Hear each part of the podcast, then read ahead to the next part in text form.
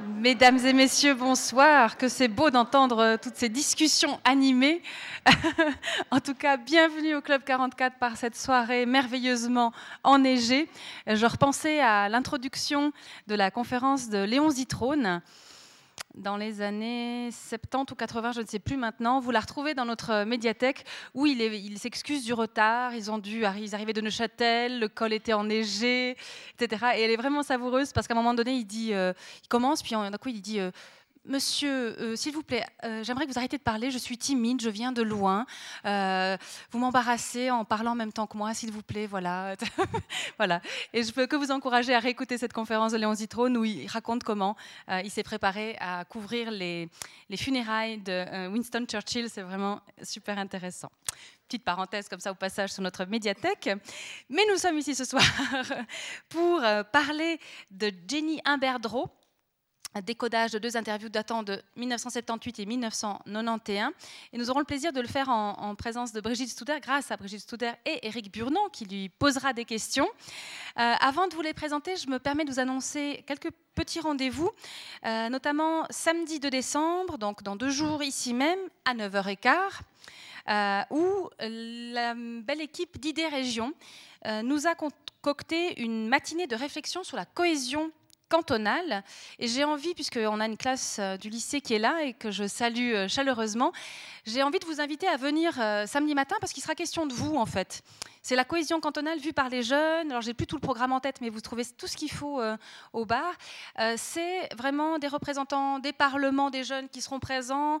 Euh, ce sera, c'est vraiment une interrogation qui a été posée à votre génération plus qu'à la nôtre, parce qu'on aimerait bien passer à autre chose, je crois, qu'à cette opposition au bas. Donc, on a besoin de vous. Donc, si jamais, faites passer le mot. Venez samedi matin ici, c'est gratuit. Alors, c'est de 9h à 1h, mais vous pouvez faire un petit bout si jamais vous ennuyez, ou rester toute la matinée et, bien évidemment, participer. Donc voilà, idée région qui se penche sur la cohésion cantonale, mais vue par les jeunes générations. Mardi 5 décembre, nous allons accueillir ici Éric Lardinois, alors ça sera de nouveau en soirée, on retrouve nos bonnes habitudes, sur le thème qui me fait toujours un peu rire, c'est un chef, pourquoi faire? Et c'est en fait euh, un spécialiste de l'innovation qui va se pencher sur les questions de management, parce que parfois, dans les entreprises, on, on se dit que l'innovation, bah, elle, doit elle, doit porter sur les produits, sur... alors que si on veut aller au bout du processus, il faut aussi l'appliquer au management et revoir la notion du leader unique pour une vision. Et il va citer toute une série d'exemples d'entreprises, des grosses boîtes américaines, même des, gros modèles bien néolibéraux, où tout d'un coup, le modèle de leadership change et se partage. On, passe à un système participatif. Pourquoi cette soirée? C'est notre euh, soirée partenaire avec le Centre de culture ABC. Je salue la présence de Mélanie Cornu et d'Yvan Cuche, leur les directeurs respectifs du Centre de culture ABC, puisque c'est avec eux qu'on a pensé à cette soirée. Euh, ils, souhaitaient qu'on se questionne sur le modèle de gestion coopérative, puisque l'ABC est géré de manière coopérative. On sera sur le participatif, c'est un modèle cousin, mais surtout, moi, ce qui m'intéressait, c'était de voir que dans les milieux les plus néolibéraux qui soient, eh bien, il y a une réflexion sur le partage euh, du leadership et qu'on trouvait ça très intéressant. Eric Lardinois est quelqu'un aussi qui euh, communique extrêmement bien. Et puis, pour faire tout le programme tout juste, on vous convie dimanche 3 décembre à 13h à voir le film L'usine de rien, qui sera donc projeté au Centre de culture ABC, où c'est justement, alors j'en parlerai moins bien que Mélanie, mais c'est une usine qui euh, s'oppose à, des licenciements. Enfin voilà, c'est euh, un exemple où ils ont commencé à s'auto-gérer, et si je ne me trompe pas, hein, Mélanie, voilà. Donc moi j'ai vu le lancement, ça s'annonce très très bien et ce sera en présence surtout de son euh, réalisateur dont j'oublie évidemment le nom là maintenant. Mais voilà, dimanche à 13h au Centre de culture ABC, l'usine de rien, et puis mardi, euh, la conférence d'Éric Lardinois. J'en profite aussi pour euh, remercier euh, le Centre de culture ABC, puisque cette soirée qui se passe en deux volets, certains auront fait les deux, a démarré au Centre de culture ABC avec la projection du plan fixe consacré à Jenny Mertro. On y reviendra maintenant parce qu'on va, va remontrer deux extraits. Mais vraiment, c'était une chouette collaboration de pouvoir préparer ça avec vous. Merci également à la librairie La Méridienne qui a aussi bravé la neige pour euh, euh, vous apporter des ouvrages de, Brigitte Studer. Et bien sûr, j'en profite pour remercier nos deux invités. Brigitte Studer, qui est à peu près à peine revenue de Chicago, puisque l'année 2017 est une année euh, anniversaire importante. On y reviendra petite. Peut-être, évidemment aussi un grand merci à Eric Burnand, qui nous a approché au nom de Plan Fixe. On rappellera aussi là un joli anniversaire. Plan Fixe qui avait initié sa longue collection, entre autres par l'interview de l'écrivain Georges Simenon. Je vais vous présenter nos intervenants. Je commencerai par Brigitte Studer. Je rappellerai qu'elle est professeure d'histoire suisse et contemporaine à l'Université de Berne. Outre sa thèse qui s'intitule Un parti sous influence, elle a publié divers ouvrages sur l'international communiste et le mouvement féministe. Elle a également publié avec François Valoton Histoire sociale et mouvement ouvrier, un bilan historiographique. Et avec Berthold Unfried et Irène Hermann, Parler de soi sous Staline, la construction identitaire dans le communisme des années 30. C'est tout des, des éléments qui vont revenir, je crois. Elle est également membre du comité du dictionnaire historique de la Suisse, euh, membre du conseil scientifique du département des sciences de l'homme et de la société du, CNRS euh, et membre du conseil de recherche du Fonds national suisse de la recherche scientifique. Voilà, c'était vrai, il y a quelque temps. Mais c'est sa vérité. on, va, on va revenir sur le révisionnisme et toutes ces choses. Éric Burnand, lui, est journaliste. Il a longtemps travaillé, 40 ans, à la RTS en tant que journaliste et ou producteur, notamment pour des émissions telles que Table ouverte, telle qu'elle. Il a réalisé de très nombreux reportages pourtant présents, aussi bien au Sénégal qu'en République dominicaine, en Albanie et en Inde. Et en 97, il est l'un des concepteurs du magazine d'actualité Mise au point, dont il devient co-présentateur. Plus récemment, on l'avait vu dans C'était mieux avant, point d'interrogation. Et enfin, il est membre de l'association Film Plan Fixe. Parler de Génie Imberdreau ce soir au Club 44, c'est évoquer une figure forte du mouvement communiste, une figure chaudefonnière. Mais l'objectif, c'était pour nous ce soir de départir un peu ce qui relève du mythe pour faire œuvre d'histoire. C'est enfin aiguiser notre discernement et apprendre, grâce à nos invités, à lire entre les lignes, à voir entre les images. Bonne soirée à tous et à tout à l'heure.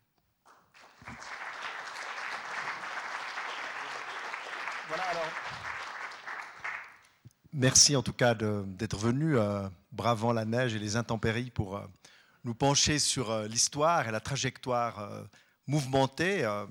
on va en parler tout à l'heure, bien sûr, avec Brigitte, de, de Génie Imberdreau. Mais je constate qu'en nous penchant sur sa vie, on, fête d'un coup, on vient de le mentionner, trois anniversaires. on aime bien les anniversaires. D'abord les 40 ans de la collection Plan Fixe, que je représente ici ce soir, et pas du tout la RTS à laquelle je n'appartiens plus. Euh, et donc, euh, cette collection Plan Fixe, elle a démarré effectivement en 1977. Et l'un des tout premiers films, à part Georges Simenon, c'était justement Génie Imberdreau. Alors certains d'entre vous étaient là pour le, revoir ou le voir, ce film. Donc c'est le principe d'un long témoignage complètement libre de, de Génie euh, à un journaliste qui s'appelle Michel Bory, qui avait eu la bonne idée de l'interviewer, avec l'appui d'ailleurs de la bibliothèque de la Chaux-de-Fonds, qui avait en partie financé ce film. Voilà, donc euh, l'occasion de fêter les 40 ans de plan fixe, je ne peux pas m'éterniser là-dessus. L'occasion de fêter aussi un petit peu en avance les 50 ans du, centre euh, culturel ABC qui diffuse, qui projette souvent des films de plan fixe. Et puis, bien évidemment, l'occasion de parler indirectement du centenaire de la révolution d'octobre et de la création de l'Union soviétique euh, qui ont fait vibrer la jeune Génie Imberdreau dans les années déjà 10 et puis ensuite 20 et c'est l'occasion donc de nous intéresser à la trajectoire de cette femme étonnante, dont la vie, vous le savez, euh, suit vraiment littéralement le cours du siècle, puisqu'elle est née en 1992, et 1892, euh, pardon. Elle est née en 1892 et elle est morte en 2000. Hein. donc 108 euh, ans de vie qui a vraiment épousé le siècle et notamment le mouvement socialiste une vie euh, politique très mouvementée, je le disais, chahutée, avec euh, plusieurs étapes que peut-être Brigitte euh, rappellera tout à l'heure, histoire que les gens qui n'ont pas entendu Génie Berdreau raconter sa vie se rappellent un peu de quoi on parle.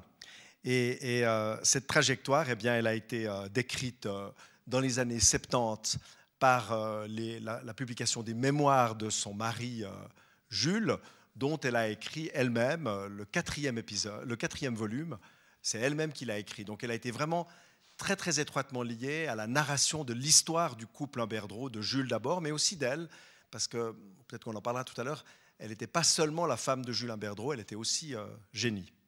Et, mais c'est évidemment toujours très difficile pour un, pour un militant de gauche, et qui plus est un militant communiste, de raconter sa vie, parce que c'est une vie compliquée avec des, méandres, avec parfois des zones d'ombre. Donc ce soir, on se propose très modestement, à travers un ou deux extraits de films, de revisiter un tout petit peu cette histoire, notamment les années, la fin des années 20 jusqu'à jusqu'à la, Deuxième Guerre mondiale. Et c'est pour ça que Brigitte, euh, qui a eu l'occasion de, se pencher plusieurs fois sur euh, la, trajectoire de, Génie, qui a aussi, elle nous le dira, euh, exploré les archives de l'international communiste, eh bien, va nous permettre peut-être d'éclairer, jeter un regard un peu nouveau.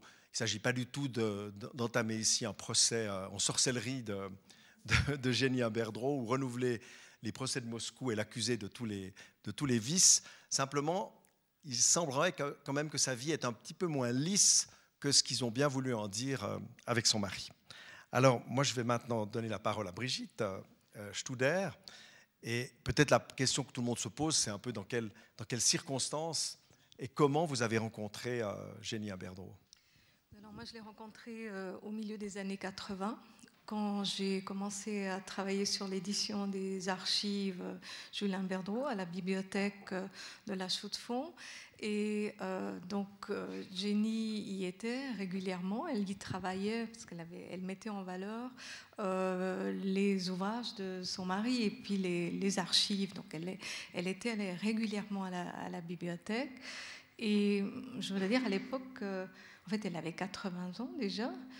Euh, je ne m'étais pas tellement rendu compte de ça. Je n'étais pas rendu compte de ça, pas, seulement parce que j'étais moi-même aussi plus jeune, et puis les personnes âgées, euh, à partir d'un certain âge, quand on est jeune, ils sont tous le même âge, mais, euh, mais parce qu'elle paraissait jeune, elle paraissait vraiment jeune, elle était dynamique, elle était active. Et, donc c'est comme ça que j'ai connu Jenny, on en, a, souvent parlé ensemble. Et puis, euh, oui, c'est ça.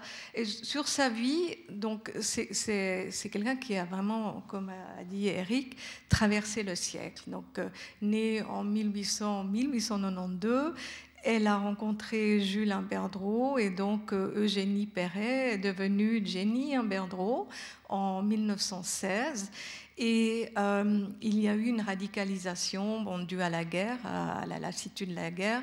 Euh, et euh, Julien Berdreau était un des rares Suisses qui est allé au deuxième congrès de l'international communiste en 1920 à Moscou. À l'époque, le voyage était, était long, dangereux, difficile. Hein, L'Union soviétique, enfin c'était la Russie soviétique qui était isolée. Et le voyage, donc Julien Berdreau en parle dans ses mémoires, il a dû attendre longtemps à Berlin avant de trouver un passage, et il est revenu enthousiaste. Voilà. Et euh, il est euh, devenu un des fondateurs du Parti communiste suisse, donc la scission du Parti socialiste suisse qui a mené à la fondation du Parti socialiste suisse. Et euh, dès 1921, euh, Imberdreau est devenu secrétaire de l'International communiste. Et ensuite, la famille s'est installée à Moscou. À l'époque, euh, c'était euh, une famille de trois personnes. Ils avaient une fille, elle s'appelait Zhou. Et bientôt est arrivé encore un garçon, donc il y avait les quatre personnes habitaient à Moscou, à, l'hôtel Luxe. On peut peut-être en revenir là-dessus euh, dans la discussion parce que c'est très intéressant euh, la, vie des, des, des, en fait qui étaient, qui étaient à l'hôtel Luxe. Et euh, pendant dix ans, la famille a habité en gros dans une chambre dans cet hôtel, mais avec beaucoup d'interruptions, euh, des, missions à l'étranger. Euh, Julien Berdreau avait été envoyé en Espagne, euh, en, Italie, en France, au Brésil, en Allemagne, euh, dans, de nombreux pays. Souvent, il allait accompagner de sa famille, donc Jenny l'accompagnait. Mais Jenny était elle-même une militante et une collaboratrice du Comintern. Elle a travaillé au Comintern dans différents départements. Et juste pour, euh, pour finir un petit peu la, biographie, je ne vais pas aller trop dans les détails maintenant parce que ce serait trop long. la famille est revenue en Suisse en 1931. Euh, Julien Berdreau était à ce moment-là en disgrâce, il a, il a, été renvoyé en Suisse. Et entre, entre 30, 30, 30, 31 et jusqu'en 1934-35, il est membre de l'international communiste, il a des fonctions au Parti communiste suisse, mais il n'a pas des fonctions dirigeantes parce qu'il euh, a un conflit avec, la ligne politique et il, est, il est un peu euh, stigmatisé. Mais il reste membre. À partir de 34-35, avec le tournant, euh, vers la politique du Front populaire, il redevient le, le, dirigeant du Parti communiste suisse. Finalement, je, je, vais un, un, peu plus vite là maintenant, en 1943, il est exclu et c'est intéressant, apparemment, ils sont exclus les deux. Donc, euh, c'est une sorte d'exclusion de, couple. En tout cas, lui est explicitement exclu du Parti communiste suisse. Et elle, euh, c'est pas très clair si simplement elle le suit ou elle est exclue aussi. Et très rapidement, les deux entre au Parti socialiste et Julien Berdreau deviendra secrétaire du Parti socialiste suisse. Et en 1959, euh, ils reviennent à la chaux de fonds. Et Jenny Berdreau euh, est active, elle est active euh, parmi les femmes socialistes, est engagée pour le droit de vote des femmes, qui est un combat, n'est-ce pas, qui dure jusqu'en 71. Et puis, elle est aussi engagée dans la protection des consommatrices. Quand meurt Julien Berdreau en 1971, elle, euh, elle continue à, écrire, donc comme a dit Eric, elle, écrit le tome 4 des mémoires, elle écrit elle-même ses mémoires et elle est, active à, la mise en, euh, la, mise en œuvre en fait des recherches sur Julien Berdreau. Voilà, un peu, euh, brièvement. Juste peut-être une petite question. Quel est l'intérêt finalement de la vie euh, de, de Génie pour une historienne? Euh, alors, Génie Imberdreau est, intéressante à, plusieurs titres. Donc, je dirais d'une part, du point de vue de l'histoire des genres et euh, du communisme, Jenny Imberdreau est, une militante, comme je l'ai dit, mais elle a aussi un parcours qui est assez typique d'une femme mariée de l'époque, c'est qu'elle suit son mari elle, reste loyale euh, par rapport à ce qu'il fait. Elle est, elle est sa seconde, elle est souvent d'ailleurs aussi sa secrétaire, son aide. Elle a donc toutes ces ambiguïtés et toutes ces compromissions que les femmes doivent euh, faire à l'époque, même si elle-même est aussi euh, une, activiste, elle, n'aura pas, comme Julien Berdreau, une, euh, une, fonction institutionnalisée. Lui deviendra donc secrétaire de l'international communiste, ce qui veut dire qu'on le retrouve dans les documents, dans les sources, alors qu'elle a une fonction beaucoup plus obscure en tant que traductrice, notamment dans, au Comintern, dans l'appareil du Comintern. Et ça, c'est évidemment une activité qui est une activité de l'ombre. Elle fera d'autres choses aussi, je, reviendrai peut-être là-dessus. Ça, c'est une chose que je trouve vraiment intéressante.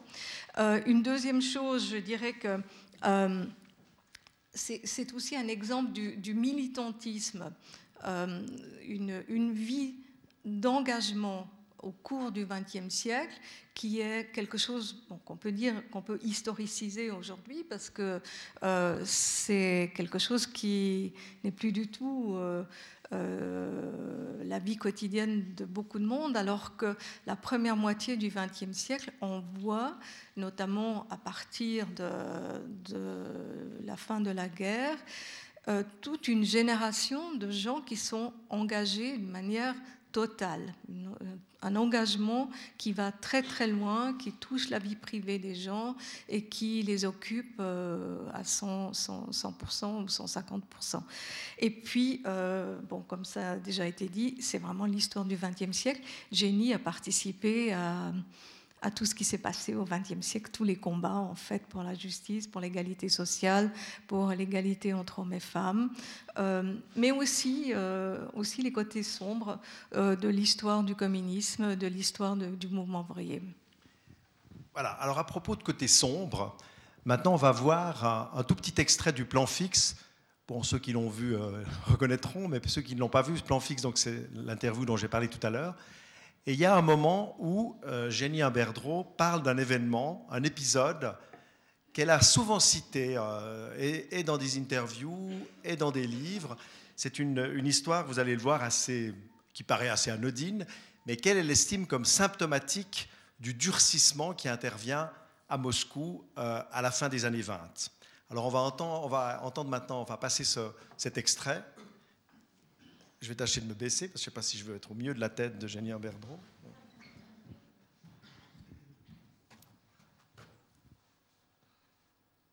Madame Berdreau, Moscou, 1926-1927. Lénine était décédé au début de 1924. Euh, ça, on l'a ressenti dans tous les partis communistes immédiatement. J'avais dû moi-même faire mon transfert au Parti communiste russe, ayant été membre du Parti communiste suisse. J'étais donc soumise à la discipline du parti. Mais l'atmosphère, la, enfin la, situation s'est rapidement détériorée en Russie au sein du Parti communiste russe du moment où les oppositions sont nées à l'autoritarisme de Staline, qui a voulu imposer sa ligne politique, a voulu l'imposer à l'international communiste. Euh, il estimait lui-même que le Parti communiste russe devait dicter ses ordres au Parti communiste étranger. Donc l'opposition s'est manifestée dès ce moment-là et mon mari euh, n'a pas craint dès le début de, se montrer euh, très hostile à la ligne imposée par Staline. Il a eu de graves conflits. Et un petit exemple, euh, nous, nous avions décidé en famille d'organiser un arbre de Noël en décembre 1926. Euh, les arbres de Noël avaient été autorisés sous Lénine. Nous avions fêté Noël en 1922 avec un arbre de Noël. Mon mari, qui considérait Noël comme une fête de l'hiver, était allé acheter l'arbre de Noël et nous avions célébré Noël avec des petits amis de mes enfants dans notre chambre de l'hôtel Luxe. Euh, le parti l'a appris et m'a euh, adressé un très sévère blâme et m'a chargé de faire une autocritique par écrit qui me désolidarisant de l'orientation de Humbert et de sa politique et de ses critiques à l'égard de Staline. Je suis rentrée chez moi très embarrassée en disant à mon mari, ben voilà, il me faut faire mon autocritique, il, il me faut te condamner.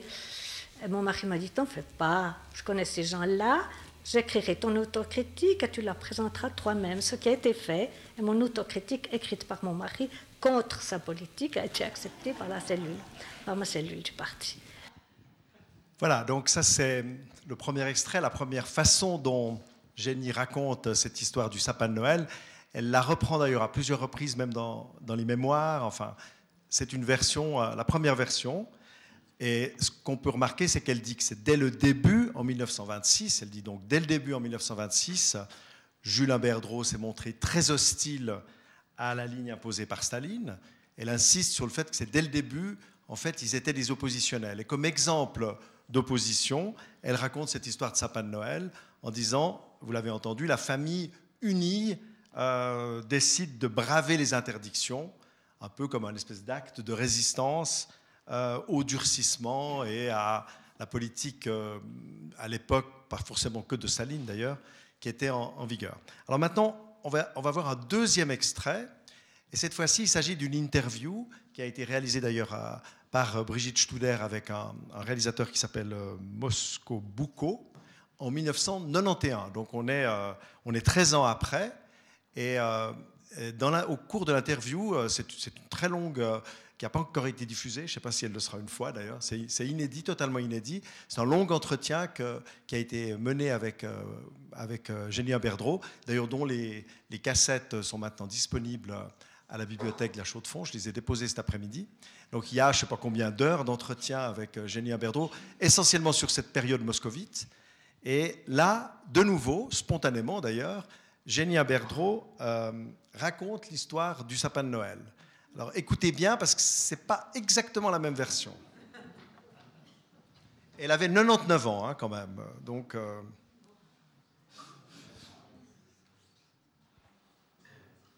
Nous avions euh, en famille célébré Noël alors qu'il était interdit aux membres du parti de faire un arbre de Noël à domicile alors qu'il y avait des arbres de Noël sur les places de, Moscou, euh, officiellement.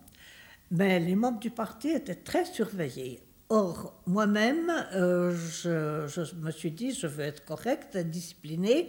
La question s'est posée dans la famille. Mon mari et les enfants tenaient beaucoup à l'arbre de Noël que nous n'avions jamais manqué de faire quand nous étions à l'étranger. Et je me suis opposée, alors on en a discuté à table, et puis mon mari a dit, eh bien, puisque nous ne sommes pas d'accord, on va voter, qui est pour, qui est contre? Évidemment, les trois étaient pour l'arbre de Noël, et moi j'étais opposée. Mais naturellement, le bruit euh, s'est répandu que la famille Humberdreau avait fêté Noël avec un arbre de Noël, et que Humberdreau, la femme de Humberdreau, était membre du parti. Donc j'ai été citée devant le euh, comité de ma cellule pour euh, m'expliquer et dire pourquoi j'avais commis cette, grave erreur d'autoriser l'arbre de Noël dans la famille Bertrou. Là, c'est ce que, j'ai fait. Et puis, j'ai expliqué que je m'y étais opposée et que je m'étais heurté à la majorité des membres de la famille et comme eux n'étaient pas membres du parti, ils étaient libres de fêter Noël à leur manière. Donc j'avais cédé la place et puis euh, j'avais laissé faire. Donc j'ai été sérieusement blâmée, naturellement. Voilà. Donc euh, ça c'est la version très légèrement différente de 1991. Bon, on parlera peut-être du contexte de l'interview.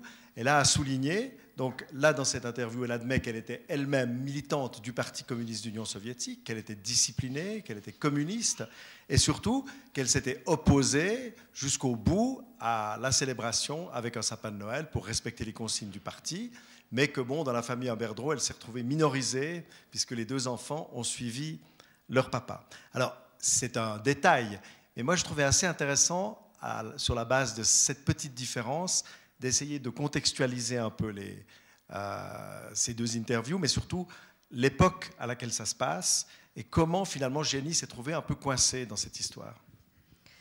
Oui, alors ce qui est intéressant, c'est qu'il y a d'abord les deux dates, 1926, 1928. 1926, c'est très peu plausible. Euh, que ce soit passé à ce moment-là. Euh, juste préciser, effectivement. Peut-être que vous n'avez pas entendu. La première fois, elle dit que ça se passe en décembre 1926. La deuxième fois, elle ne le dit pas, mais elle vient de le dire dans la phrase d'avant. Ça se passe en décembre 1928. Mhm. Donc, euh, alors, mais là, elle avait 100 ans hein, quand elle dit 1928, et c'est la bonne date, je crois. Oui, je pense que c'est la bonne date parce que 1926, euh, bon, il faut, il faut voir que c'est euh, la nouvelle économie politique qui réintroduit des éléments euh, du système capitaliste, d'une économie de marché pour faire justement fonctionner l'économie soviétique. Mais en 1928, on a, on a le tournant vers la collectivisation et puis une radicalisation culturelle. Et il y a l'activité des organisations des sans-dieux qui, euh, qui deviennent importantes et qui essayent de combattre la religiosité dans la société soviétique. Moi, je suis assez sceptique, à part ça, sur le fait qu'elle a dû faire une autocritique quant à ce sapin. Euh, ce n'est pas documenté on ne le trouve nulle part. Euh, elle a fait des autocritiques, elle en a fait plusieurs qu'on trouve dans les archives, mais qui sont sur des questions politiques. Et euh, cette histoire euh, de sapin, c'est très possible qu'elle se soit faite un peu critiquée dans, dans, sa cellule, que les gens en aient discuté, mais qu'elle ait dû faire une autocritique à cause du sapin m'étonnerait. En tout cas, elle ne l'a pas faite par écrit. Mais qu'est-ce que ça voulait dire à cette époque d'être membre du Parti communiste d'Union soviétique, alors que son mari était membre du Parti communiste suisse? Ça laissait un peu plus de marge de manœuvre C'est ce qu'elle a l'air de dire. C'est vrai ça? Euh, de rester membre du Parti communiste suisse, évidemment, ça lui laissait plus de marge de manœuvre, parce que euh, les autorités de son parti étaient en Suisse et lui était en Moscou, alors que euh, Jenny Berdreau, étant membre du Parti communiste russe, devait suivre les consignes du Parti communiste russe, donc elle était beaucoup plus soumise à, contrôle. Il y a ça, cet élément-là, et puis il y a aussi les, les temporalités différentes entre, entre les deux partis. Le Parti communiste soviétique est déjà beaucoup plus rapidement euh, un parti extrêmement autoritaire, extrêmement contrôlé, alors que le Parti communiste suisse, euh, jusqu'à la fin des années 20, est un parti qui, dans la, terminologie euh, des communistes, reste un parti social-démocrate, petit bourgeois dans, le langage de l'époque, qui, justement est tolérant par rapport à ces, différences culturelles, par rapport à euh, un mode de vie qui n'est pas considéré comme un mode de vie bolchevique, alors que en, Union soviétique, à partir de, la fin des années 20, il y a un vrai durcissement culturel. Et Jenny Imberdro, elle, est soumise à, cette discipline du, parti en tant que membre. Mais manifestement, elle ne s'est pas opposée à cette. Euh, alors que dans le premier extrait, elle a l'air de dire que toute la famille s'est opposée à l'interdiction du sapin de Noël. Manifestement, elle était quand même une bonne militante, elle. Euh, oui, je, pense qu'elle était, plutôt une bonne militante, mais évidemment, là aussi, c'est difficile à dire euh, qu'est-ce qu'elle a vraiment dit face à sa, cellule. Mais elle, a, je pense qu'elle elle a l'air d'être quelqu'un de très discipliné et de, très sérieux. Alors, toujours pour rester dans le sapin de Noël, je vous passe un troisième extrait aussi de l'interview qu'elle avait donnée à Brigitte, ce qui est assez intéressant parce que là, elle, elle fait part de ses regrets. Hein alors que si les gens se rappellent des mémoires de, Jules, il y a peu, très peu de moments où ils font part de leurs regrets. Et là, elle fait part d'un regret. C'est justement quand on lui demande d'exprimer ses regrets, eh bien, elle parle, elle parle du sapin de Noël.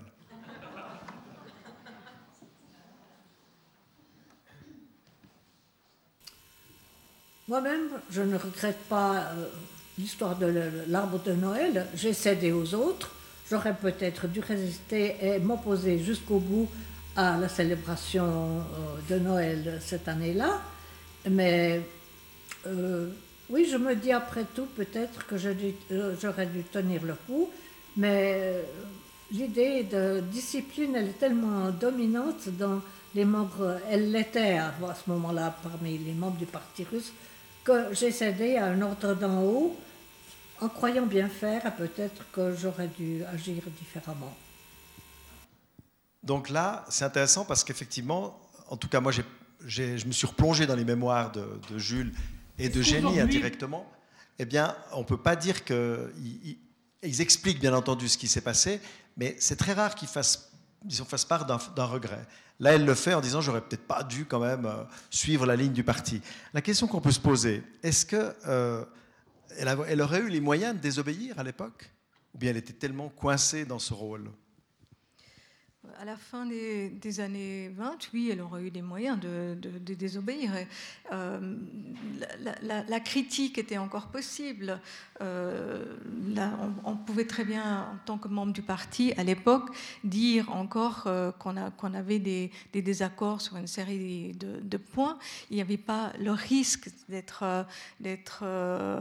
exécuté comme au milieu des années 30. Non, elle aurait pu le faire. Bon, elle aurait quand même risqué un blâme qu'il euh, y, avait des sanctions euh, pour les membres du parti s'ils n'étaient pas suffisamment disciplinés. Mais c'est vrai que la fin des années 20, c'est le moment où on, constate vraiment un tournant politique et un, tournant aussi dans, le mode de contrôle des membres du, Parti communiste russe.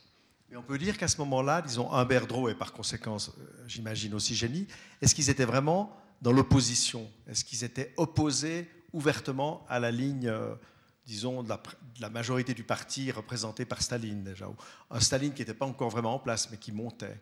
Est-ce qu'ils étaient vraiment dans l'opposition? Parce qu'elle le dit à plusieurs reprises, dès ce moment-là, on était en opposition farouche à Staline. Vrai ou faux?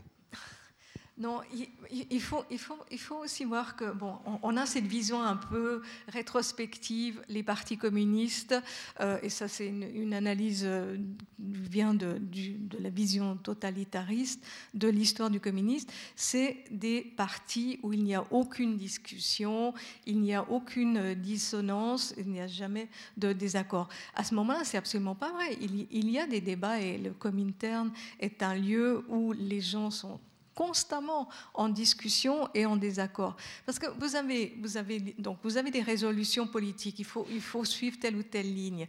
Mais qu'est-ce que ça veut dire concrètement dans la pratique et pour les différents pays et pour les différents objets d'intervention? C'est pas clair. Donc si vous avez une ligne politique, disons, euh, comme justement celle qui s'impose à la fin des années 20, celle dite de la troisième période, où euh, on, on dit que, enfin, dans la vision communiste, le capitalisme arrive à la fin et que maintenant il faut s'attaquer de front aux sociodémocrates qui sont des sociotraites parce que ce sont le dernier, c'est le dernier rempart du capitalisme. Donc il faut s'attaquer à eux. Mais concrètement, comment ça se met en place? Là, il y a énormément de débats. Donc il y a des possibilités euh, de débattre. Simplement, ce qui se passe à ce moment-là, euh, interviennent toute une série de, série de technologies euh, de pouvoir euh, instaurées par Staline. Et là, l'autocritique est un élément important. L'autocritique, euh, là aussi, il faut historiciser, n'a pas existé dès le départ. Ce qui a existé dès le départ, c'est les épurations, ou qu'on appelle aussi purges. C'est une idée qui est, introduite dans, dans, le Parti communiste russe et dans l'international en international en 1920. Et il faut épurer euh, les partis communistes des, carriéristes. C'est l'idée, il y a plein de gens qui, notamment en Union soviétique, le parti est au pouvoir, donc il y a des carriéristes qui entrent au parti, étant donné que c'est le parti au pouvoir. Euh, ça, c'est l'idée de l'épuration. L'idée de euh, l'autocritique intervient seulement au cours, dans la deuxième moitié des, des années 20, et c'est un appel c'est un appel aux membres du parti à dénoncer les dysfonctionnements. D'abord, c'est une, c'est une procédure collective. On discute dans la cellule quels sont les dysfonctionnements euh, sociétaux, euh, économiques, etc. Et euh, progressivement, l'autocritique devient quelque chose d'individuel. On cherche, on passe de la recherche des erreurs à la recherche des fautes. Et euh, la faute, c'est quelque chose d'impardonnable, alors qu'une erreur, c'est euh, quelque chose qu'on peut corriger. Euh, qu'on peut discuter collectivement. Donc là, il y a, vraiment une, transformation d'une pratique de, l'autocritique qui, joue un grand rôle. Mais pour rester toujours dans cette période, fin des années 20, est-ce que, parce qu'il y avait déjà des, purges, comme tu le dis, et il y avait euh, l'opposition, d'abord l'opposition ouvrière, puis l'opposition trotskiste, qui est quand même euh, euh, éliminée. On, envoie Trotsky en Sibérie. Qu'est-ce qu'ils disent à ce moment-là, Jules et Génie ils, prennent la défense de ces gens qui sont, qui sont purgés? Euh, non, alors euh, Jules Imberdreau, en tout cas, et Jenny Imberdreau euh, sans doute aussi, sont foncièrement anti-trotskistes. Ils n'ont aucune sympathie avec l'opposition de gauche. En revanche, Jules Imberdreau est, un ami de, de Boukharine qui passe pour le représentant de, de l'opposition de droite. Et Jules Imberdreau s'opposera à Staline lors d'une séance du présidium du comité exécutif de l'international communiste en 1900, fin 1928 euh, mais par rapport à la politique allemande. Alors là, c'est encore une autre question. Euh, toujours avec ce tournant, disons, vers euh, la, politique dite de la troisième période, il y a un changement du personnel dans la direction du Parti communiste suisse. Ça arrive au Parti communiste, le Parti communiste suisse, et notamment au Parti communiste allemand, où le dirigeant Tellman est démis par euh, le comité central parce qu'il a couvert euh, la corruption, un, acte de corruption de son beau-frère, et il sera remis en place par Staline en personne. Euh, Humberdreau s'oppose à cette politique, s'oppose à cette intervention autoritaire du haut à la direction des partis communistes. Et là, là, effectivement, il est en opposition, mais Julien Berdreau n'est ni dans l'opposition de gauche, ni dans l'opposition de droite. Il fera partie d'un groupe qui s'appelle les conciliateurs.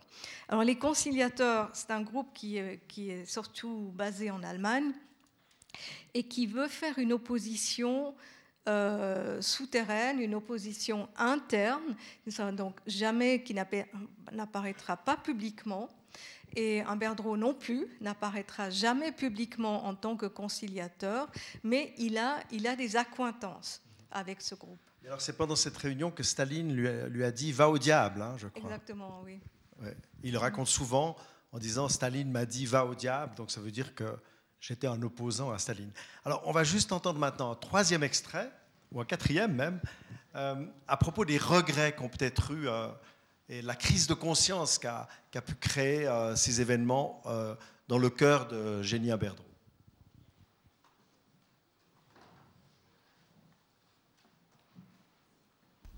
Est-ce qu'aujourd'hui vous regrettez de vous être tué à ce moment-là? On peut regretter de ne pas avoir euh, dit quelque chose, mais on se rend compte, même aujourd'hui, je, je, réalise tout à fait que ce n'était pas possible d'intervenir. Ce n'était pas possible. On pouvait avoir son opinion, mais on ne pouvait pas l'afficher à ce moment-là. C'était dangereux. Euh, ça pouvait aussi provoquer une crise très très grave. Et c'est ce qu'on voulait éviter quand même. L'idée de maintenir l'unité du mouvement sur le plan mondial, c'était aussi une des préoccupations. Alors, fallait-il intervenir et risquer cela? Eh bien, on, évitait, on évitait de, le tenter. Je pense que la raison essentielle pour laquelle on n'a pas fait grand bruit à ce moment-là, et on a plus ou moins accepté la chose, mais à contre-coeur, c'est qu'on voulait maintenir l'unité du mouvement sur le plan international. Fini. Ma dernière question. Est-ce que ça vous a posé un drame de conscience à l'époque? Je ne pense pas que ça nous ait posé un drame de conscience, étant donné que euh, notre idéal restait le même. Voilà, donc euh, ce qui est intéressant dans cette réponse, c'est qu'elle nous dit clairement que ça ne leur a pas posé un drame de conscience, parce qu'en fait, semble-t-il, ils étaient encore l'un et l'autre, tout, à travers cette période très mouvementée, des, vrais communistes euh, disciplinés. Mais qu'est-ce que c'était que cette obsession de vouloir maintenir l'unité du mouvement Pourquoi ils craignaient tant que ça se fissure Justement parce que l'histoire de l'international communiste et du communisme international, c'est une histoire faite de scission. Euh, on, a cette vision euh, justement rétrospective. Les organisations communistes ce sont des organisations fermées, complètement scellées, scindées. Mais euh, une organisation communiste ou communautaire ressemblait plus à un hall de gare qu'à une maison familiale. Hein. C'était entrée-sortie. il y avait énormément de, de tournants dans dans le membership. Euh, et donc, il y a cette euh, volonté euh, de créer l'unité, mais sur une base où on confond unité politique avec uniformité politique. Et je pense que c'est ça qui interdit la, prise de parole, la critique, l'expression critique dans les organisations communistes. C'est cette pression à dire tous exactement la même chose, à ne pas dévier un iota de, de, la ligne. Et euh, Staline, et, ça là je pense aussi euh, a, posteriori, évidemment, Staline, on sait comment l'histoire s'est terminée, euh, on connaît la Grande Terreur, les, le, goulag, les camps à l'époque, Staline n'était pas du tout vu comme ça. Bon, d'abord, euh, il, a, il, a, fallu un certain temps pour qu'il impose sa position et aussi sa réputation. Les communistes étrangers qui arrivaient en Union soviétique dans les années 20, ils étaient toujours très étonnés de voir le rôle qu'avait Staline à la direction du parti, parce que jusqu'à la fin des années 20, pour les Occidentaux, pour les étrangers, Staline était un peu euh, euh, nobody, on, le connaissait à peine. Il n'avait quasiment pas participé à la révolution russe, en tout cas pas euh, à, l'avant-scène. Et à la fin des années 20, il, commence vraiment à, dominer totalement, totalement le parti. Mais il a il a un certain charisme, il, a euh, quand même une certaine influence. J'aimerais juste citer euh, un extrait de l'autocritique de Jenny Imberdreau qu'elle a fait le 3 septembre 1929 à Sochi d'ailleurs, où elle était en vacances. Et, euh, non, euh, elle était en vacances. C'était un, lieu de villégiature pour euh, l'élite du Comintern. Et elle, elle, dit, donc elle dit toute une série de choses. Elle, est en accord total avec la ligne générale du, du parti. Euh, elle a dit J'ai jamais manifesté la moindre réserve face à la ligne politique. C'est en 1929. Et puis, dans son dernier paragraphe, elle dit j'ai fait dans mon vote de décembre, donc elle, se réfère à, sa première autocritique de décembre 1928. Et euh, donc j'ai fait dans mon vote de décembre et dans mon entretien avec le bureau du collectif, donc de la cellule, quelques réserves sur les méthodes du régime intérieur. Donc le régime intérieur au parti, euh, la possibilité de s'exprimer, la possibilité de discuter. Elle dit réserve que je maintiens J'estime que les méthodes de lutte intérieure préconisées par Staline dans son discours au 14e congrès du parti et par les résolutions du 6e congrès mondial, donc de l'international communiste en 1928, sont les bonnes et qu'elles n'ont pas toujours été entièrement observées. Donc là, on voit un phénomène qu'on voit très souvent euh, dans l'histoire de l'Union soviétique et qui a beaucoup interrogé les historiens. C'est pourquoi, euh, au, plus fort des purges, euh, une grande partie de la population écrit des lettres à Staline en lui demandant euh, d'intervenir contre les injustices euh, desquelles ils sont victimes. Donc il y a cette idée tout en haut du parti, euh, il y a ce dirigeant qui est en fait juste, mais qui n'est pas au courant des injustices de, ses subordonnés, de la police politique. Et s'il intervenait, on pourrait corriger. Et là, en fait, Jenny a exactement la même position.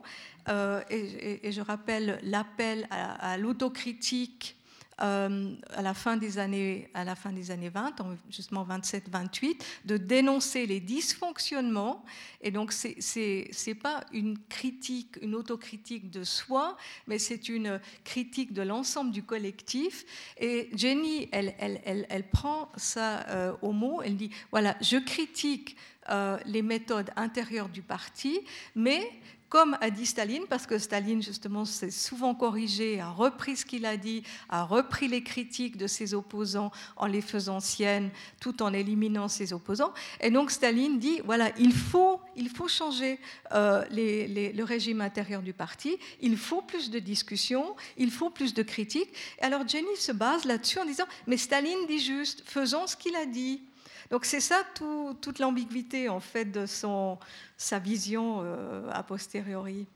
Oui, a posteriori, hein, on n'est pas là non plus pour euh, donner des leçons à cette pauvre euh, Génie Verdreau dans la mesure où on n'était pas, on pas à sa place. Non, mais c'est essayer de comprendre comment, comment fonctionne la mémoire et, comment les, les, personnes historiques perçoivent leur activité passée. Absolument, oui, c'est ça, c'est l'intérêt d'ailleurs de ces documents. Alors on va maintenant passer encore un extrait du plan fixe, donc 1978, où il y a là effectivement un discours un tout petit peu, euh, un petit peu différent. Et euh, c'est très bref, euh, elle parle de la période de 31 à 43, donc ce qui s'est passé après.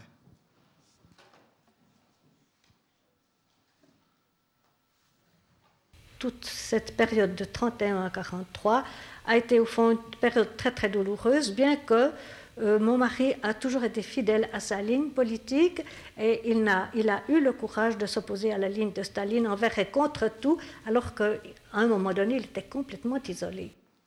Donc ça, c'est effectivement, là, là, là, Jenny se fait la porte-parole un peu de son mari, c'est vraiment ce qu'il exprime dans, ses mémoires, où il montre, il essaye de prouver qu'il a vraiment été un opposant de, de tout temps, et, et jusqu'en 1943 et euh, au moment où il est entré au Parti socialiste.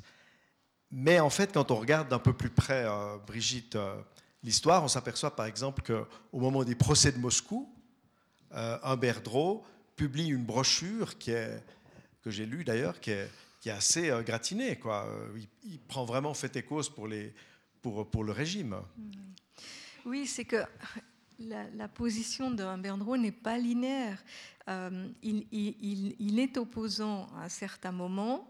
Euh, comme je l'ai dit, à fin de l'année 1928, il euh, se rapproche des conciliateurs.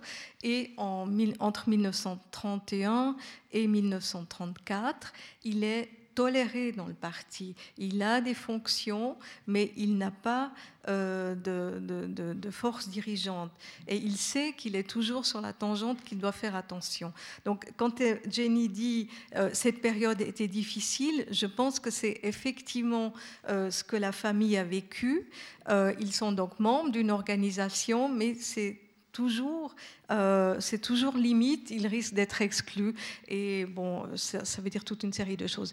Mais euh, euh, il y a différents facteurs qui jouent pourquoi un Berdreau, à partir de 34-35, revient sur le devant de la scène. Donc, d'une part, les conciliateurs après 1933, donc la, prise de pouvoir euh, des nazis, Hitler, euh, en janvier 1933, ce qui veut dire que les conciliateurs doivent fuir l'Allemagne, ils sont en exil, ils sont, ils sont euh, répartis, éparpillés sur l'ensemble des pays, donc il, n'y a plus ce réseau, il n'y a plus ce contact.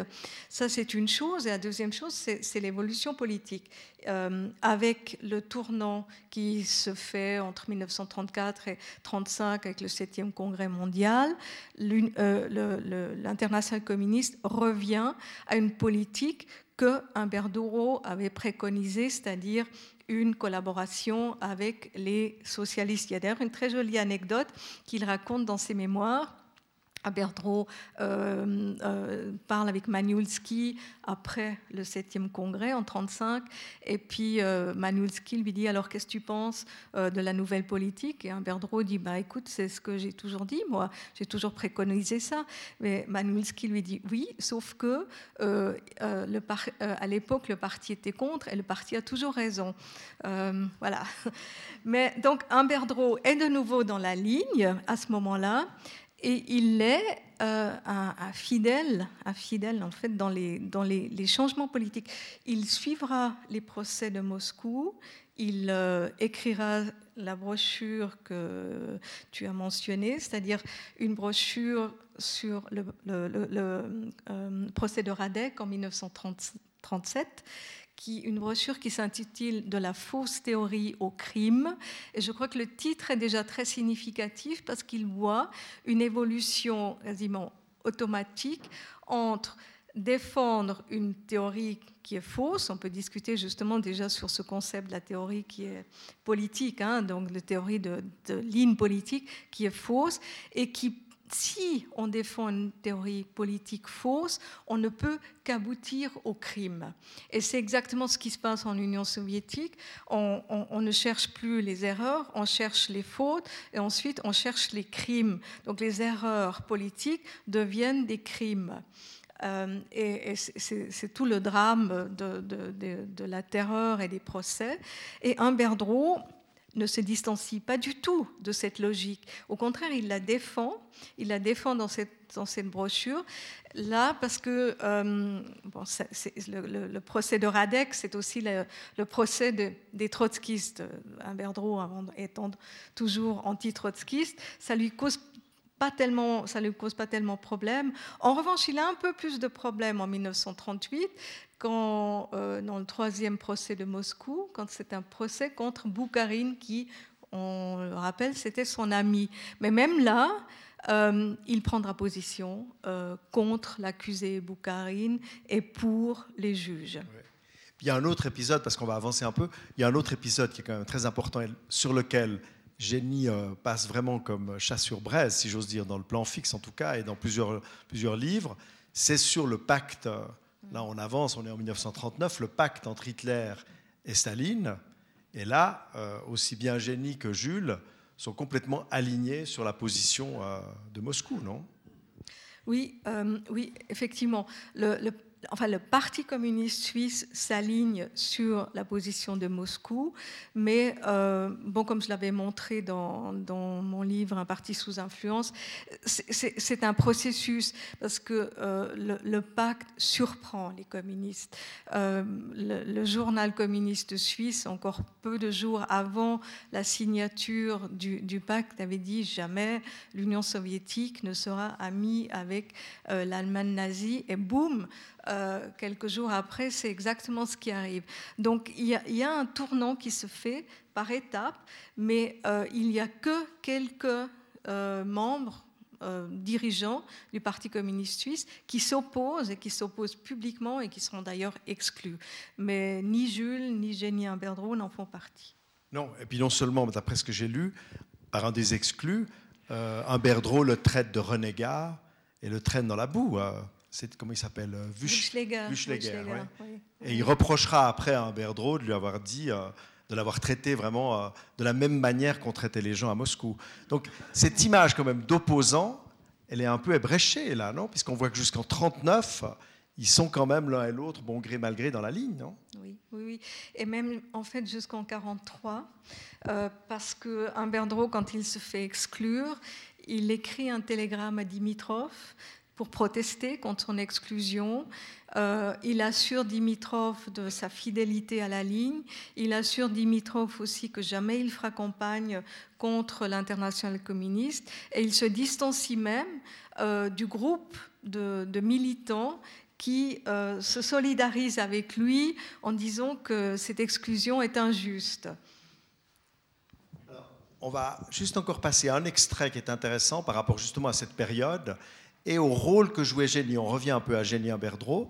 En fait, Génie Berdreau, elle était, euh, à partir de 1932, tu l'as rappelé euh, rapidement, elle était euh, administratrice d'une agence de, nouvelles qui s'appelait la RUNA, la Rundschau Nachrichten, je sais pas quoi, qui était voilà, qui était Agentur, qui était en fait une, une agence de, de, nouvelles, qui était celle de l'international communiste. Donc en fait, elle était fonctionnaire de l'international communiste à partir de 1932 jusqu'en 1900. 39.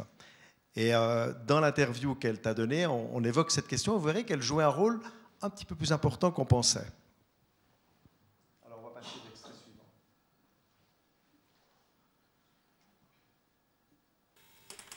Qui finançait votre agence? L'agence était naturellement une agence financée par Moscou et les fonds nous parvenaient clandestinement. J'étais moi-même la responsable de la transmission des fonds à Runa. Comment vous faisiez? Là, c'est des trucs, mais, je pense. Il y, a, amnistie, vous pouvez le dire. Mais c'est quelque chose qu'on peut dire aujourd'hui, mais dans le temps. Hein. Alors, c'était comment, vous, comment ça passait? Alors, on s'était arrangé de cette manière. Il y avait le grand trésorier de la Rundschau et de la Runa. C'était un Hongrois.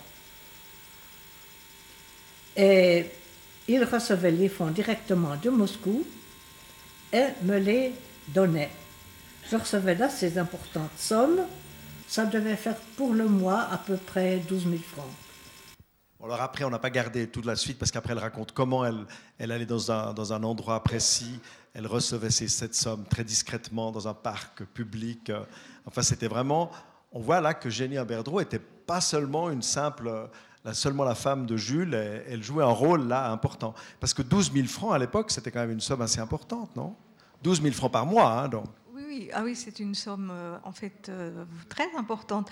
Un, salaire moyen ouvrier, c'est 500 francs par mois, donc on, voit quand même que ça représente pas mal. Bon, il y a toute une série de salaires à payer avec ça, et puis euh, une entreprise à faire fonctionner, il y a des loyers, parce que bon, les communistes sont évidemment soumis autant que les autres entreprises aux charges hein, qu'il y a, ils doivent payer des loyers, donc il, il y a ça. Mais ce que je trouve frappant, c'est que même euh, enfin, 60 ans après, elle hésite à raconter ça.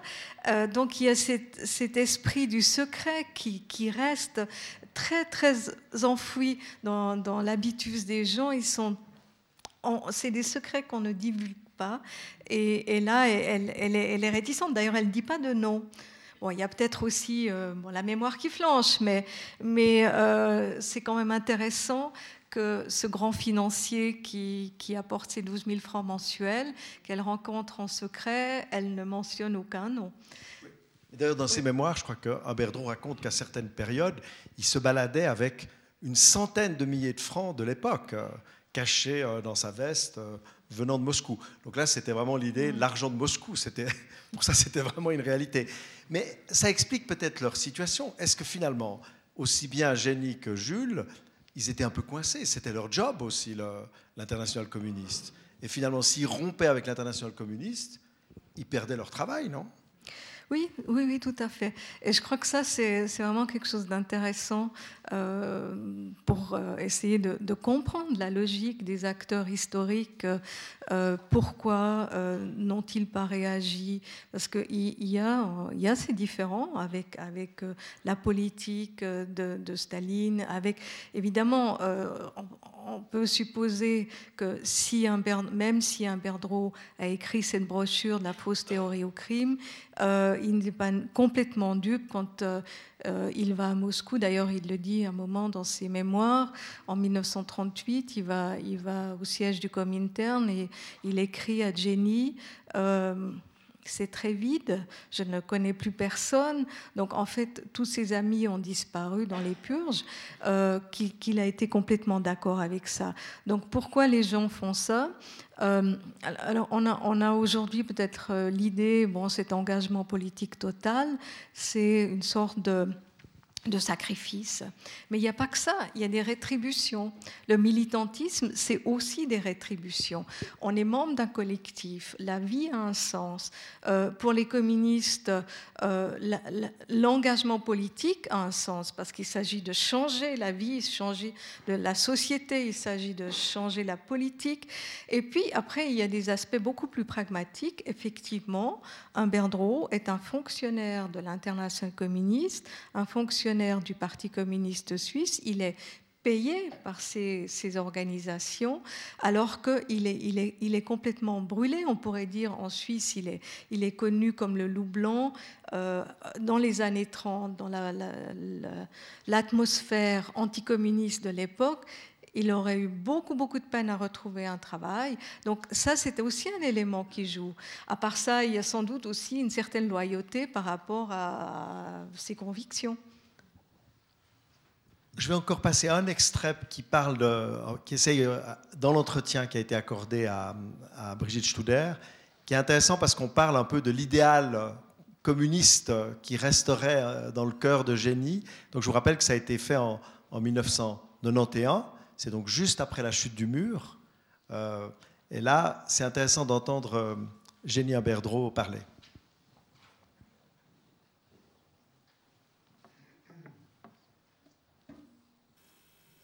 Si c'était à refaire, alors euh, je dois dire que je ferais la même chose. Parce que euh, si je revois un petit peu tout le travail que nous avons fait ensemble, et pour ma part, ce que j'ai fait dans la mesure où je pouvais le faire, je crois que, en résumé, ben, je n'ai pas si mal travaillé après tout. Et puis j'ai fait ce que j'ai pu. Dans des situations difficiles, j'ai essayé de surmonter les difficultés et les obstacles. Et mon mari, euh, bien plus que moi encore. Tuni, au fond de votre cœur, vous êtes encore communiste? Au fond de mon cœur, l'idéal communiste, peut-être, je peux dire que j'approuve bien des choses, mais je le considère comme une utopie. Mais je pense aussi qu'une utopie, c'est ce qui fait avancer le monde. On, on, fait du surplace si on n'a pas une utopie qui vous entraîne à la, lutte et à l'action. Donc c'est intéressant de l'entendre euh, un peu au terme de cet entretien qu'elle avait mené avec vous. Bon, évidemment, on est en 91, mais enfin, elle ne renie pas du tout son engagement communiste. N'ai pas grand-chose à, ajouter. Effectivement, je, crois qu'elle elle dit euh, très bien ce qu'elle pense. C'est, euh, elle, est, elle fait un bilan de sa vie et tout compte fait, elle trouve qu'elle a bien agi. dans le cadre dans lequel elle pouvait agir, je pense qu'en fait c'est une, assez, une position finalement assez compréhensible de, se dire bon finalement je n'ai pas fait que des erreurs dans ma vie et elle reste elle reste fidèle à ce qu'il a marqué dans sa jeunesse. Euh, c'est assez intéressant parce que c'est euh, les, les, premières années de son engagement politique, de sa radicalisation, qui finalement restent ce qu'il a marqué euh, malgré tous les, aléas, les hauts les bas. On l'a entendu dans Plan Fixe tout à l'heure, elle, est en fait restée militante. Après avoir été la femme de Jules, elle est aussi devenue génie, elle était très engagée dans les mouvements de consommateurs, elle était engagée euh, dans d'autres mouvements sociaux. Euh, donc elle est restée vraiment militante. Elle n'a pas euh, laissé tomber après la mort de son mari, en tout cas. Non, elle a, utilisé les, outils qu'elle avait à disposition. Donc, il n'y avait plus l'organisation communiste, mais elle, s'est engagée dans les mouvements socialistes et les mouvements féministes, comme j'avais déjà dit en introduction. Elle devient une militante pour les, les, droits des femmes, notamment pour le droit de vote et euh, aussi pour la protection des consommatrices, la, Société suisse des consommatrices, ou, romande d'abord, qui, euh, qui s'engage aussi pour euh, défendre le niveau de vie des, petites gens. Ce qui est intéressant dans la comparaison des deux documents, donc 1978, comme je disais, on est, quand même en pleine guerre froide. Il y a les, mémoires qui viennent de sortir, et au moment où les mémoires sortent, j'ai relu un peu ce que la presse disait d'un Berdreau à ce moment-là. Quand on pense qu'était un Berdreau avant, c'était vraiment le grand méchant loup. Hein. Et là, quand il, disparaît, il est encensé par le journal de Genève, il est encensé par toutes sortes de, journaux plutôt bourgeois ou à droite. C'est une image de quelqu'un qui a été un résistant à Staline, etc. Et puis, 1991, ça change. Il y a effectivement la chute du mur. Elle, a 100 ans hein, quand même. Et là, on a l'impression qu'elle revient avec un peu plus de lucidité sur son passé. Est-ce que c'est vrai ça ou bien ça prend une impression comme ça à partir de, quelques documents? J'ai pas très bien compris la question. Est-ce que c'est en, 78, elle a, elle, a vraiment une vision. Elle essaye de lisser au maximum euh, sa trajectoire, alors qu'en 91, quand tu l'interroges, elle me semble beaucoup plus prête à se remettre en question et à, et à dire des choses qu'elle n'avait pas dites. Oui, elle est plus sereine. Elle est beaucoup plus sereine par rapport euh, à son passé. Euh, bon, je ne sais pas s'il faut psychologiser. Je pense qu'elle a un certain âge où elle se dit euh, il, faut, vraiment euh, clarifier les choses. Et peut-être justement elle n'est plus soumise à une pression de devoir défendre son mari, de, se défendre elle, de défendre leur parcours politique. Euh, il y a cette distance, je pense, euh, due à l'âge, à, euh, le, temps qui passe. Alors on va entendre maintenant un tout dernier document qui est assez exceptionnel parce que c'est la dernière interview que Genia Berdreau a accordée, en tout cas à la RTS, mais je crois qu'elle ne s'est pas exprimée après. Et vous verrez, c'est assez touchant parce que, enfin je vous laisse découvrir ça, elle a 106 ans. Hein. C'est un mauvais document, mais enfin elle dit qu'une phrase, vous verrez, c'est assez touchant de l'avoir. 106 ans. Hein.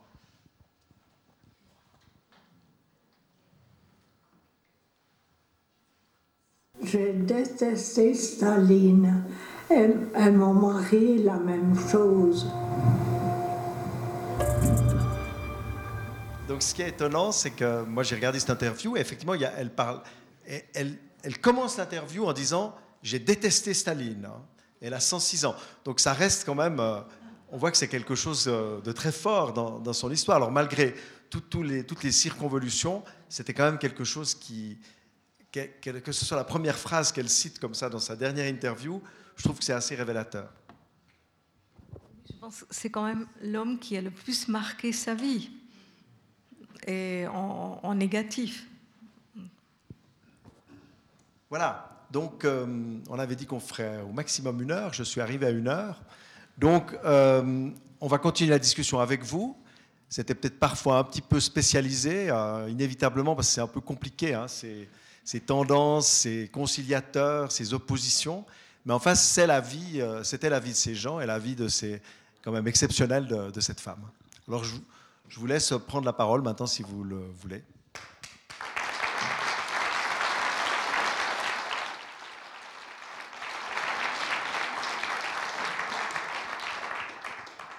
Voilà, il vous suffit de demander les micros pour euh, creuser tel ou tel point ou soulever euh, l'une ou l'autre question. N'hésitez pas.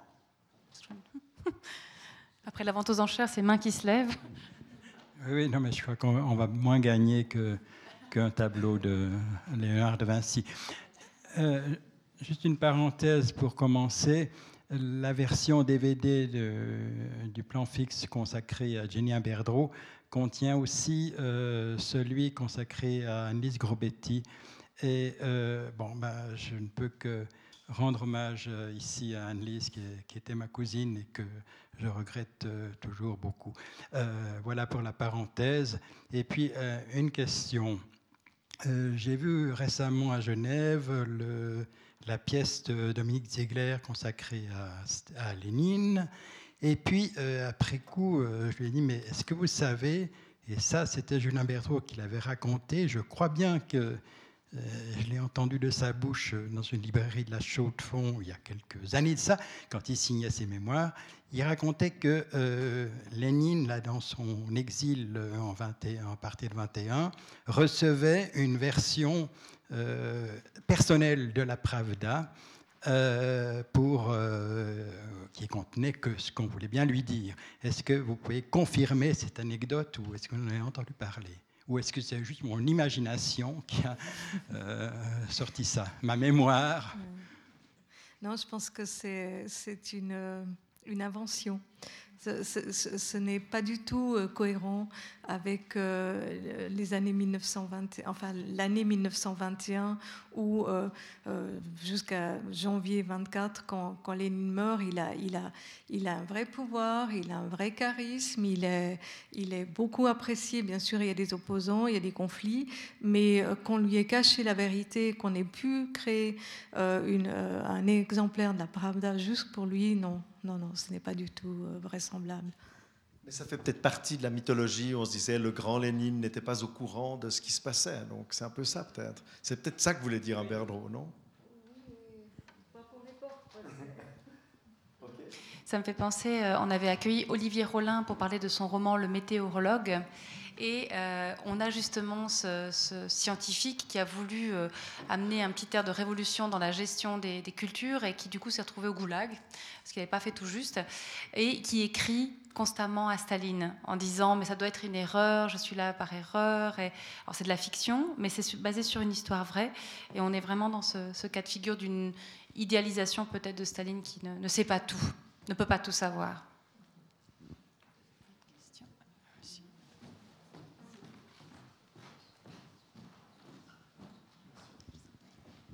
Bonjour, Alain Computi. Euh, j'aurais deux questions. Euh, la première, c'est à propos de la liberté de discussion dont Brigitte Studer parlait auparavant. Euh, je me souviens de, cette, de, la création à Moscou, enfin je me souviens, j'y étais pas, de, ce club allemand, pas un club 44, mais un club allemand de discussion où, les Suisses ont participé, Platen, Lydia Duby par exemple, je crois où ils ont été punis euh, parce qu'ils osaient inviter des gens qui étaient, qui étaient euh, mal en cours au moment où, ça se passait. Donc euh, là, il y avait un. La, discussion était limitée en tout cas, non? Oui, alors il y a effectivement ce club allemand qui est, qui est important aussi pour les Suisses, mais ils, sont punis, ils sont sanctionnés, ils sont criminalisés euh, dans les années 20, euh, dans les années 30, pardon, euh, sur ce qu'ils ont fait dans les années 20. C'est-à-dire qu'il y a dans ces, ces, technologies de pouvoir, j'ai mentionné l'autocritique et il y a les purges, on cherche toujours qu'est-ce qui s'est passé. donc en arrière dans les années précédentes. Et comme la ligne politique a changé euh, on, a toujours invité quelqu'un qui n'est plus dans la ligne politique. Donc, euh, les, organisateurs euh, d'une conférence peuvent être accusés parce qu'ils ont invité les fausses personnes. Mais c'est quelque chose qui se passe dans les années 30 et pas dans les années 20. Il me semblait que les Lydia Duby, par exemple, a été sermonnée tout de suite. Lydia Duby. Mais peu importe. J'ai si je peux poser une autre question, il y a une chose qui, dans toute cette affaire qui me trouble dans, chez les, chez les Humberdro. Je ne sais pas ce que euh, Jenny Humberdro pensait de Boukarine, mais je trouve que la, relation entre Boukarine et les Humberdro est vraiment, euh, est vraiment euh, étonnante et troublante, même, si je peux dire d'autres choses. ils étaient donc très proches, politiquement, 27, 28, comme ça. Euh, au moment où Amberdro est envoyé au diable par Staline, euh, euh est déjà un peu mis à l'écart, mais il, demande à Amberdro, c'est vrai qu'il t'a envoyé au diable Donc ils, sont très proches. Et puis, euh, ils sont proches aussi familialement. Boukharine va chez les Amberdro, il joue avec les enfants, donc c'est des gens très proches. Et puis, après, ben, est mis à l'écart. Euh, un Berdreau est envoyé en mission à l'extérieur, il est, plus bien en cours. Euh, il y a le procès Radek, euh, Piatakov, etc., où un Berdreau assiste au procès et, rencontre ce qui donne, lieu à la brochure. Et ensuite, il y a le, procès de Boukharine. là, je ne sais pas très bien ce que dit à, ce moment-là un Il, approuve le, le procès, il approuve le jugement, si vous voulez. Mais euh, quelques mois auparavant, au début de l'année, Humberto est en prison euh, en Suisse parce qu'il a été, euh, il est soupçonné d'avoir recruté des brigadistes. Il y a ce procès auquel sont soumis tous les, tous les dirigeants suisses du parti. et là, à ce moment-là, Humberto écrit une lettre à sa femme en, prison, il a connaissance des aveux de Boukharine, de la préparation du procès en cours. Et là, il a, il, écrit une lettre à sa femme, qui est une lettre très sincère, puisqu'elle n'est pas censurée, une lettre que, sa femme obtient directement. Et là, il, euh, il est dégoûté de ce qui se passe.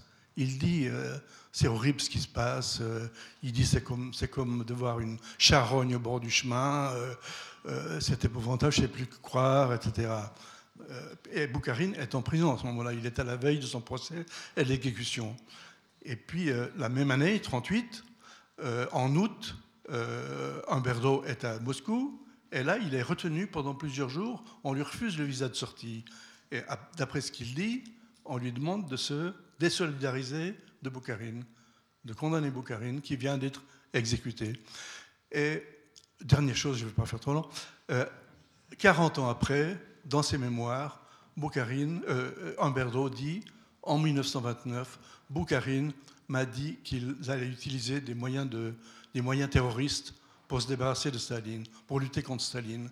Et comme s'il se désolidarisaient après coup de Boukharine, comme s'il euh, exécutait ce qu'on lui avait demandé de faire.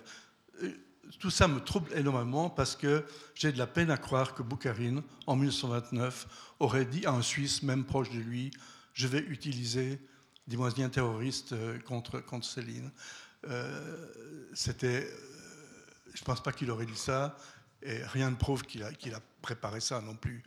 Les accusations contre lui, c'est ce qu'on l'a accusé d'avoir préparé, mais je ne pense pas qu'il l'ait fait. Juste dernier élément, les, les staliniens aujourd'hui qui restent encore, ils se repaissent de cette partie des mémoires de Humbert en disant voilà, c'est la preuve. Staline avait raison, puisque Humbert lui-même dit que Boukharine voulait être terroriste. Pardon, excusez-moi. J'espère que vous vous retrouvez un peu dans ces querelles euh, compliquées. Monsieur voulait intervenir? Si, j'ose, euh, Brigitte, si vous voulez répondre peut-être. Oui, enfin, juste une chose.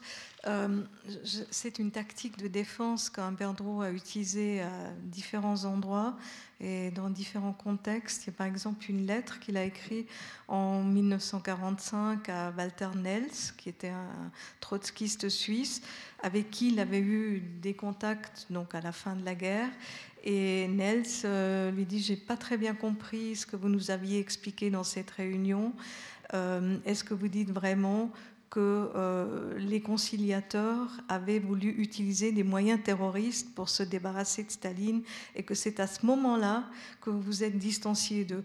Donc en fait, c'est bon, je sais pas, je veux pas essayer d'expliquer ça psychologiquement, mais Humberdro a utilisé cet argument à différents moments. Et c'est très peu probable que Boukharine ait dit ça en 29 à Humberdro. Ça répond à votre question, monsieur? Des questions là-bas?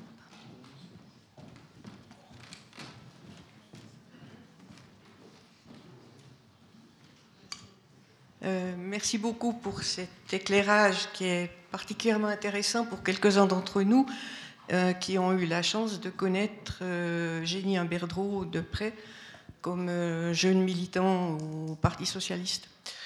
Et personnellement, quand je suis entrée au parti, que j'ai vu cette dame qui avait plus de 80 ans, bien plus de 80 ans, euh, et qui m'a dit tout de suite, ah maintenant on est, je la connaissais des consommatrices, hein, j'avais déjà milité aux consommatrices, et puis elle me dit, maintenant on est camarades et tu me dis tu. Et les premiers temps, j'arrivais pas, j'avais un tel respect pour cette figure extraordinaire euh, qui était pour nous un modèle, c'était pas un modèle de, à cause de tout le parcours qu'elle avait, qu'elle avait eu, mais un modèle de militantisme d'une personne très âgée qui venait fidèlement à toutes les assemblées du parti, euh, qui respectait les jeunes, qui, les écoutait, qui disait pas de mon temps, gna gna gna. Euh, et, pour nous, c'est vraiment un souvenir lumineux, cette Jenny Imberdreau, comme vous l'avez vu dans le, dans le plan fixe, on l'a connue exactement comme ça. Et alors, elle nous racontait des histoires. On avait parfois l'impression que c'était grand-maman qui nous racontait des histoires. Euh, et c'était toujours passionnant. Et j'ai eu la chance de connaître Jules, mais juste vraiment à la fin de sa vie, puisqu'il est mort en 71. Et je me souviens d'avoir été une fois dans le train entre La Chaux-de-Fonds et Neuchâtel, avec les deux, un Berdreau, puis il y avait un monsieur qui était assis à côté, qu'on ne connaissait pas. Et puis Jules a commencé de parler de Tito, de différentes choses comme ça, de faire une conférence dans le train. Euh, et puis le type à côté disait Mais qui c'est machin là, euh, qui, qui, nous raconte euh, des, choses extraordinaires et, nous, on avait l'impression d'avoir un livre d'histoire qui se déroulait sous nos yeux. Voilà, je vous laisse un petit témoignage. Quoi. Merci beaucoup. Il y avait une main levée tout à l'heure. Ouais, pardon.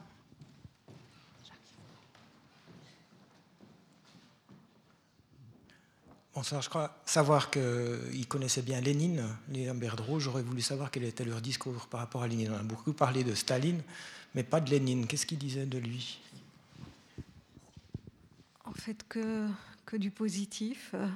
Euh, donc Lénine est mort euh, très tôt, hein, donc euh, il n'y avait pas de conflit avec Lénine. Lénine dans, mais dans, beaucoup d'ailleurs euh, euh, de mémoires d'acteurs de, l'époque, Lénine, donc d'acteurs communistes, hein, donc euh, Lénine est représenté comme quelqu'un qui a énormément de charisme, qui, qui sait écouter, qui connaît un peu partout ce qui se passe, qui lit les journaux, qui est informé, euh, qui s'est analysé. Donc il y a vraiment euh, pratiquement que des témoignages positifs. Donc toujours parmi les communistes qui le fréquentent. Hein. À l'époque, euh, il n'y a, pas, a pas de... Et Humberdreau avait une vision très positive de Lénine.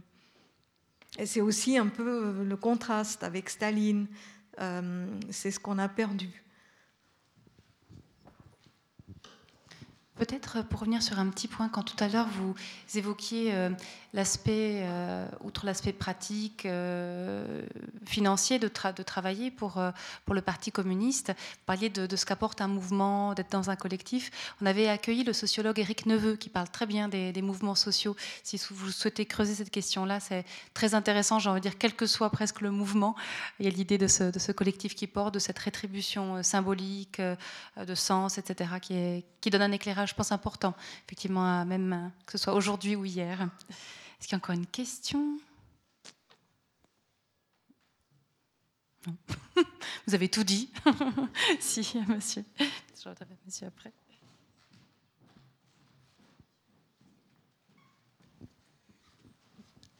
Euh, j'ai aussi lu les mémoires de Julien Berdreau, puis il y a quand même quelque chose qui m'a toujours turlupiné sur son parcours, Alors il dit des tas de choses, euh, ok.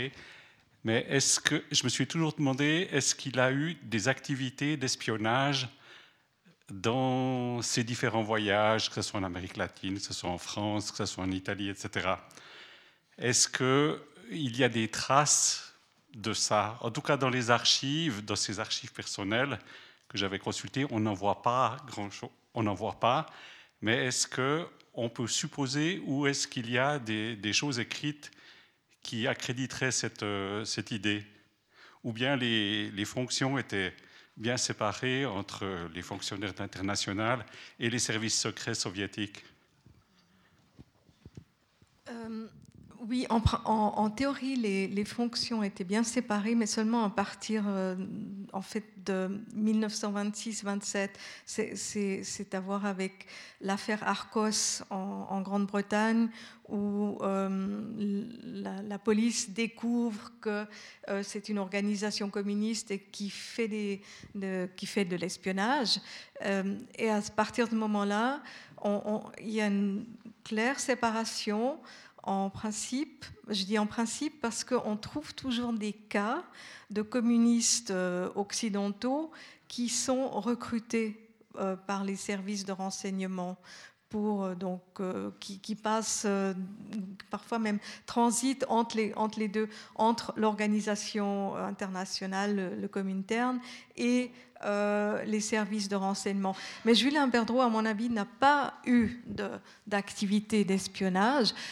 En revanche, euh, informer l'Union soviétique, les dirigeants soviétiques sur quelque chose qui peut les intéresser, euh, ça, ne semblait pas de l'espionnage, parce que bon là, on met ça dans une claire catégorie.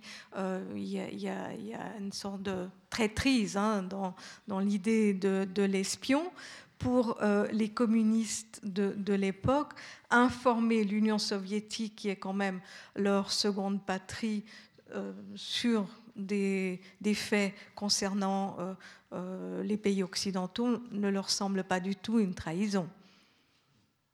Mais Humberdreau n'était pas un homme des services, des services secrets. Question ici.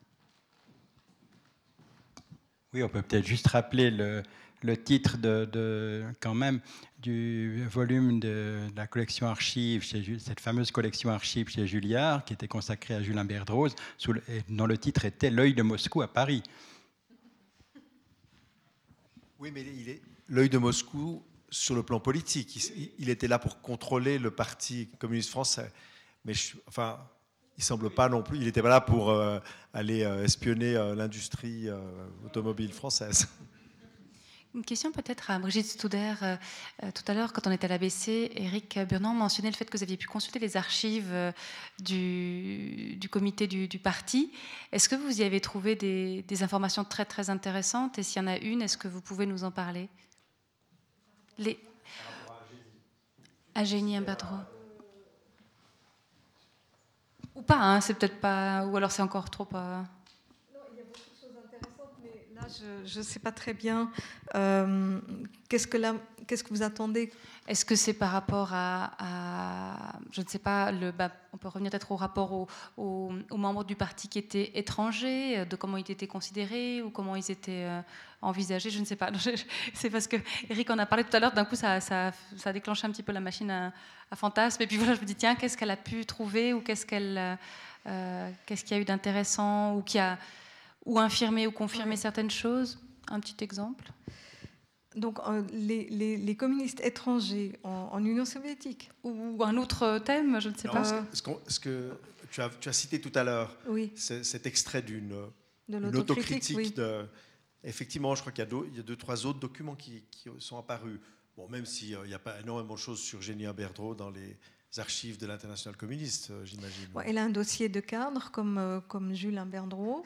Euh, c'est peut-être à ça que vous faites référence, hein, ce qu'on ce qui, ce qu'on connaît maintenant relativement bien dans l'histoire, mais qui était une surprise quand les archives se sont ouvertes, de, découvrir qu'il y a énormément de dossiers personnels sur euh, tous les membres de l'international communiste, en tout cas tous ceux qui sont allés en Union soviétique, ont rempli des, enquêtes, vraiment des, questionnaires. Et, chaque fois qu'il revenait en Union soviétique, re-remplissait un questionnaire qui était des, des, informations biographiques comme, vous remplissez quand vous faites un CV, mais aussi par rapport à leur position politique, à leur, prise de position euh, lors de certains conflits. Et, ça, c'est des dossiers qui sont extrêmement intéressants parce que c'est des dossiers donc il y a cette euh, ces, questionnaires qui ont été remplis euh, par les personnes elles-mêmes, mais il y a aussi euh, les Spravka, donc les, rapports qui ont été faits par, un employeur, par quelqu'un qui connaissait la personne.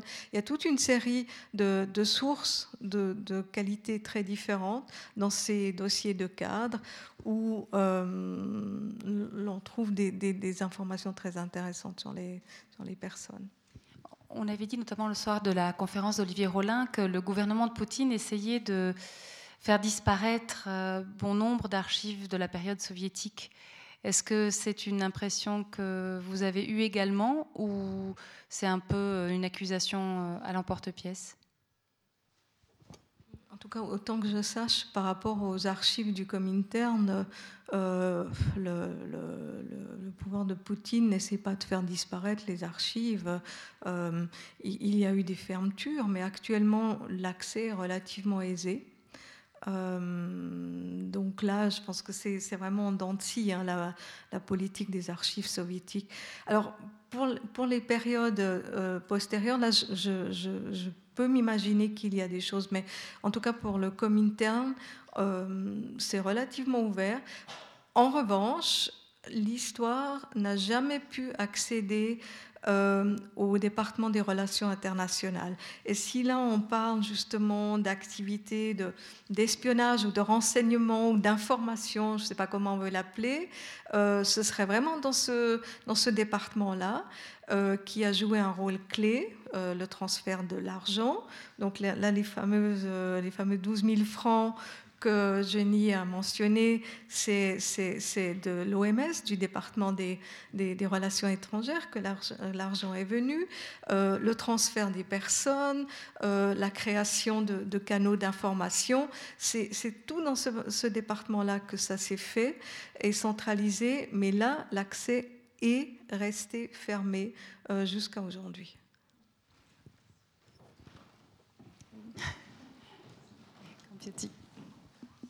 Vous avez dit ce que, ce que Léon Berdreau pensait de Lénine, mais que, que Lénine, qu'est-ce qu'il pensait Lénine de Léon Berdreau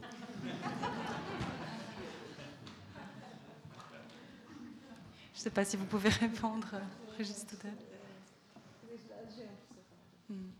non, non, je, n'ai pas de réponse. C'est possible qu'il y a quelque chose dans les mémoires, mais euh, en tout cas, je n'ai pas souvenir euh, que, Lénine s'est exprimé sur, sur un. Bon, il a, il a quand même euh, joué un rôle pour l'engager comme secrétaire de l'international communiste, parce que ça, c'est clair que ça ne s'est pas fait sans l'accord de Lénine, mais que Lénine se soit exprimé sur les capacités politiques ou la pensée politique de Humbert Là, peut-être vous, euh, avez en souvenir quelque chose? Philistin du tolstoïsme, mais quand il était en, Suisse. Philistin. J'aurais peut-être encore une question pour Eric Burnand. Moi, pour vous. Euh, tout à l'heure, vous évoquiez le, la dernière interview à, à Génie Berdreau, euh, vous l'avez questionné sur Gorbatchev. Ah oui. Ça, je trouvais que c'était un épisode intéressant, si vous voulez bien le raconter. Non, je veux dire simplement qu'à l'époque, je travaillais à l'hebdo d'ailleurs à ce moment-là, et en fait, il y avait eu, euh, c'était au moment de la perestroïka, et Gorbatchev, je ne sais plus en quelle année, on me corrigera peut-être, mais avait commencé à se réclamer de Boukharine, parce que c'était euh, une forme de réhabilitation de Boukharine, parce que Boukharine représentait une ligne euh, idéologique dont pouvait se réclamer Gorbatchev au moment du, dégel. Hein. Et puis moi, c'est comme ça que j'ai rencontré Génia Berdo, parce que j'avais proposé euh, à, à l'hebdo d'aller rencontrer la seule femme qui avait probablement en Suisse connu Boukharine, qui était Génie. Bon, elle, avait, elle était un peu plus jeune que dans, dans l'interview, elle devait avoir 94 ans, je pense. Une gamine. Et voilà. Et puis, elle, avait effectivement parlé de Boukharine sur le plan de la ligne politique. Elle était assez claire en disant oui, voilà ce qu'il disait à l'époque. Alors, elle ne parlait pas du moment où Boukharine, euh, euh, ce, que, ce, que, tu racontes dans ton livre, Alain, euh, que je crois elle, Boukharine s'amusait avec les enfants à Berdreau. Elle ne m'a pas parlé de ça. Elle m'a parlé de la ligne politique de Boukharine. Merci. Je sais pas s'il y a une toute dernière question. Sinon, moi, je vous remercie chaleureusement tous les deux parce que tout d'un coup, on a fait une plongée dans l'histoire, dans ce, parcours exceptionnel, comme euh, on l'a rappelé, et puis en même temps avec ces zones d'ombre. Euh, j'aurais envie de terminer par un, rendez-vous que je vous donne, c'est pour le 25 janvier. Elle parlait d'utopie, Génie Imberdreau, avec alors euh, un journaliste, un essayiste qui s'appelle Émeric Caron. On va parler d'utopie. Euh, sur la base de son dernier livre Utopia 21, où il propose une refonte à peu près complète de notre société. Donc voilà, pour, euh, et pour citer euh, Jenny Berdreau, pour ne pas faire du surplace, je vous encourage à, venir y assister. Pour les membres, vous pouvez vous inscrire dès à présent, et puis pour les non-membres, il faudra attendre un petit peu. Voilà, merci beaucoup à Brigitte Stouder, merci beaucoup à Eric Burnand. très bonne fin de soirée à tous. Le bar est ouvert si vous voulez prolonger les discussions sur le communisme. Et puis sinon, ben voilà, il y a tous les rendez-vous qui vous attendent. Merci à tous. Bonne fin de soirée.